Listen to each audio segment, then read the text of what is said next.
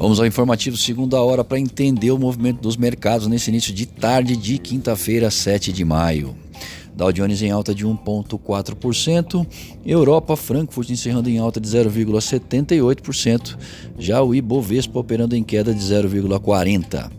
Dólar em alta de 0,15% no exterior e por aqui 2%. Bom, o corte acima do esperado na Selic, prevendo contração econômica acentuada derivada do atual momento global, está desvalorizando o real. Quanto menor o juro, menos atraente para o investidor estrangeiro por seu dinheiro por aqui. E com o desemprego subindo, confiança caindo e sentimento negativo, a dificuldade em convencer para a tomada de recursos, seja para qual finalidade for, ainda faz parte, mesmo barateando o custo do dinheiro. Até por isso, o Copom avalia que as reformas são necessárias, essenciais, para permitir a recuperação econômica. E claro que esse quadro de Covid-19 tenha boas novas em breve. Resumindo, o cenário continua desafiador diante dos reflexos do isolamento social na economia.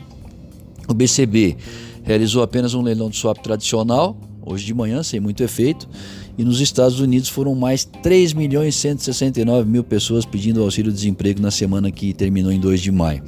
Isso eleva para cerca de 33 milhões de solicitações desde o dia 21 de março. É um cenário crítico. O BCE mandou um recado para a Suprema Corte Alemã de que está sob jurisdição da Corte Europeia de Justiça e que responde somente ao Parlamento Europeu. A Corte Alemã tentou restringir os poderes de atuação do BCE, como vocês viram ontem. Seguem as tensões entre americanos e chineses em relação à pandemia do coronavírus.